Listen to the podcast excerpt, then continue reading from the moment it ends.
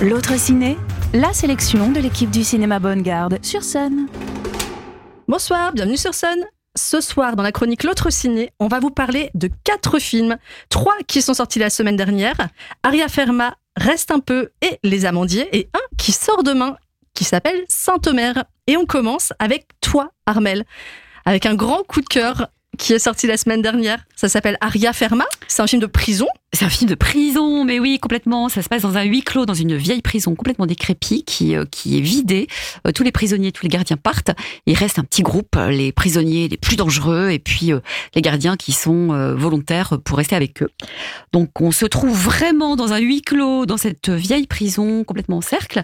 les prisonniers vont être ramenés dans une autour d'une d'une salle circulaire où les cellules donneront sur cette Et au début, la tension est complètement palpable. Ils se détestent tous, c'est pas possible. Ils estiment que eux auraient dû partir aussi dans cette nouvelle prison. Et puis, progressivement, euh, au hasard de la cuisine, qui vont faire ensemble, parce qu'en fait, le parrain de, de le, plus dangereux, euh, qui est interprété, parce que ça, je vous l'ai pas dit, euh, par Silvio Silvio Orlando, pardon, qui joue dans un Young Pop un cardinal merveilleux, dans le Caïman de Paolo Sorrentino. lui, c'est le parrain de la mafia. il sait faire la cuisine, donc il va aller dans ces cuisines qui sont complètement vides. Il va aller cueillir des herbes sauvages dans une espèce de jardin merveilleux abandonné avec le gardien-chef qui est Tony Servillo, aussi qu'on connaît chez Paolo Sorrentino dans La Grande Bellezza euh, ou bien euh, euh, dans Silvio et les autres. Donc ces deux hommes que tout oppose, bah forcément, ils vont se rendre compte qu'ils sont pas si différents, que leurs parents se connaissaient, qu'ils viennent du même village, et puis ils vont se rapprocher et on va assister à un repas de prison qui est complètement euh, pentagoélique, qui est magnifique, où euh, l'électricité saute. C'est un repas aux bougies. C'est vraiment un moment de grâce. La prison est souvent dépeinte comme un lieu violent, euh, dur, dur, où règne une certaine corruption, violence partout. Et là, ben, la prison, elle se transforme progressivement pour arriver à quelque chose de très humain. Voilà, c'est euh, c'est un film très juste, assez sobre, qui est à l'os. Mais si vous le voyez dans un cinéma près de chez vous, allez-y. Je pense qu'il va pas passer dans beaucoup de cinémas. Ça vaut vraiment, vraiment la peine. Ça a l'air complètement hors du temps. Mm, c'est génial. en parlant de temps, je vais enchaîner. J'enchaîne avec un film qui se passe à la fin des années 80 enchaîne. Ouais, ça s'appelle Les Amandiers. Les ah. Amandiers. Alors je sais que tu rêves de le voir.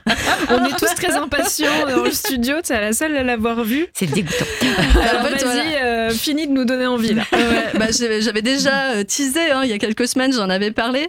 Donc euh, c'est le dernier film de Valeria Bruni Tedeschi. Il dure 2h06 et pourtant on ne les voit pas passer ces 2h06. C'est avec Nadia Tereskiewicz, Sofiane Benasser et Louis Garel qui joue euh, Patrick Chéreau. Et en gros, c'est l'histoire euh, des premières années euh, de Valeria Bruni Tedeschi à l'école des Amandiers. Donc c'est une école de théâtre qui avait été créée par Patrick Chéreau et Pierre Roman.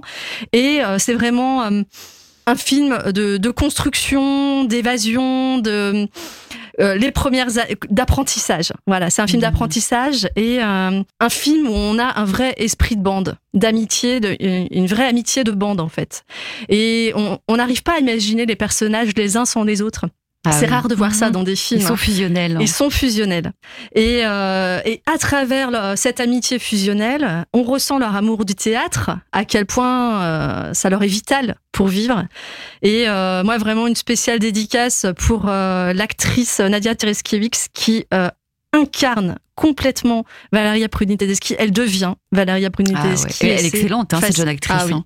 Elle est complètement. On l'a vue dans Seules les mmh. bêtes sauvages. Euh, Seules les bêtes tout court. Seules les bêtes. Euh, c'était vraiment très bien, quoi. Voilà, tout à fait. Dans Babysitter récemment, oui, où elle incarnait une espèce de oh, Mary Poppins qui faisait à moitié peur. Oui. Mais qui était génial. Oui. Mmh. Un peu flippante, mais oui. Voilà, donc un film à pas rater euh, qui est sorti la semaine dernière. On va pas le rater, hein, Pauline bah, on De toute façon, il y a Louis Garrel dedans, donc euh, elle pourra confirmer euh, quand il y a Louis Garrel, faut y aller, quoi. bon, moi, il est un peu moins bien dans celui-là que dans L'Innocent, mais il est quand même pas mal. Ah, L'Innocent, si vous ne l'avez pas vu, c'est pareil, un film à rattraper. Il faut y aller. Ouais. Armel, tu veux nous parler d'un film de Gad Elmaleh aussi? Ouais, alors j'imaginais pas un jour parler d'un film de Gad Elmaleh.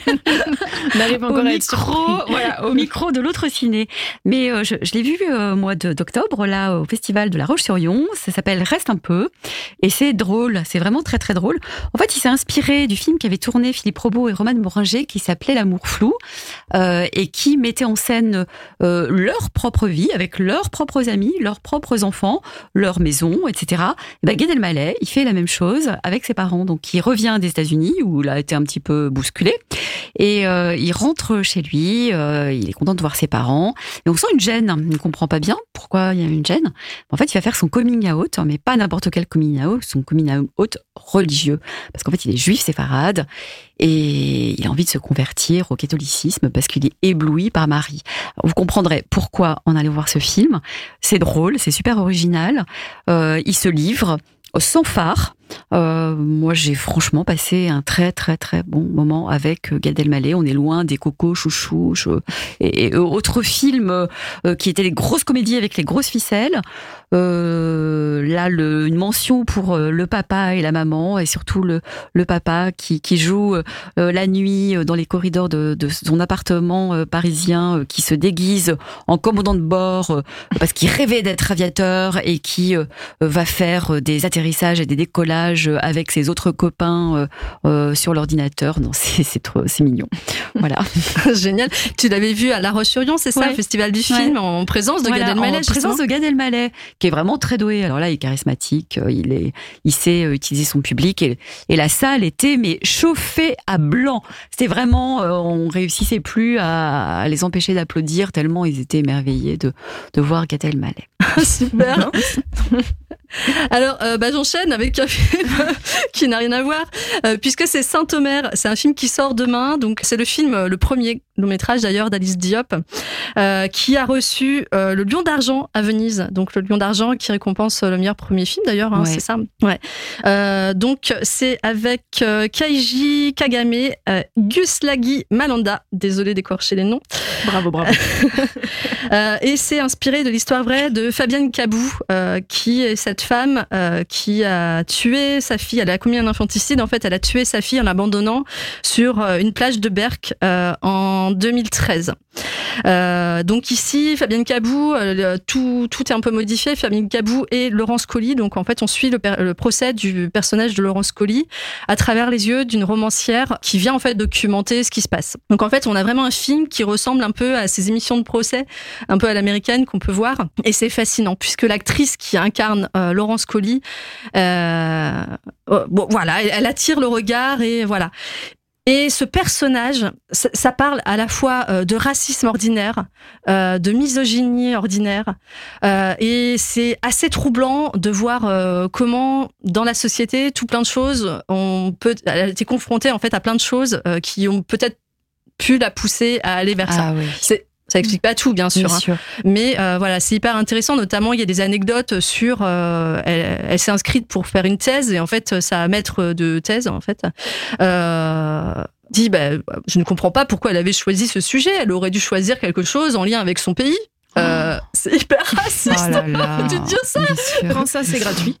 voilà, c'est et enfin voilà, il y a plein de choses comme ça et on suit ce procès et, euh, et ça c'est conduit à une névrose, en fait. Elle, Ouais. ouais. Ouais, Enfin, c'est un des éléments sans doute, hein, Mhm. mais euh, voilà. Mais c'est fascinant de voir en fait, euh, voilà, comment pierre par pierre, euh, toutes ces choses. Et elle, elle reste euh, calme, elle accepte tout ce qu'on dit sur elle. Euh, voilà, c'est assez troublant comme on, fiche. on nous pousse à comprendre l'atrocité, en fait, c'est ça. C'est on- En quelque sorte, Ouais.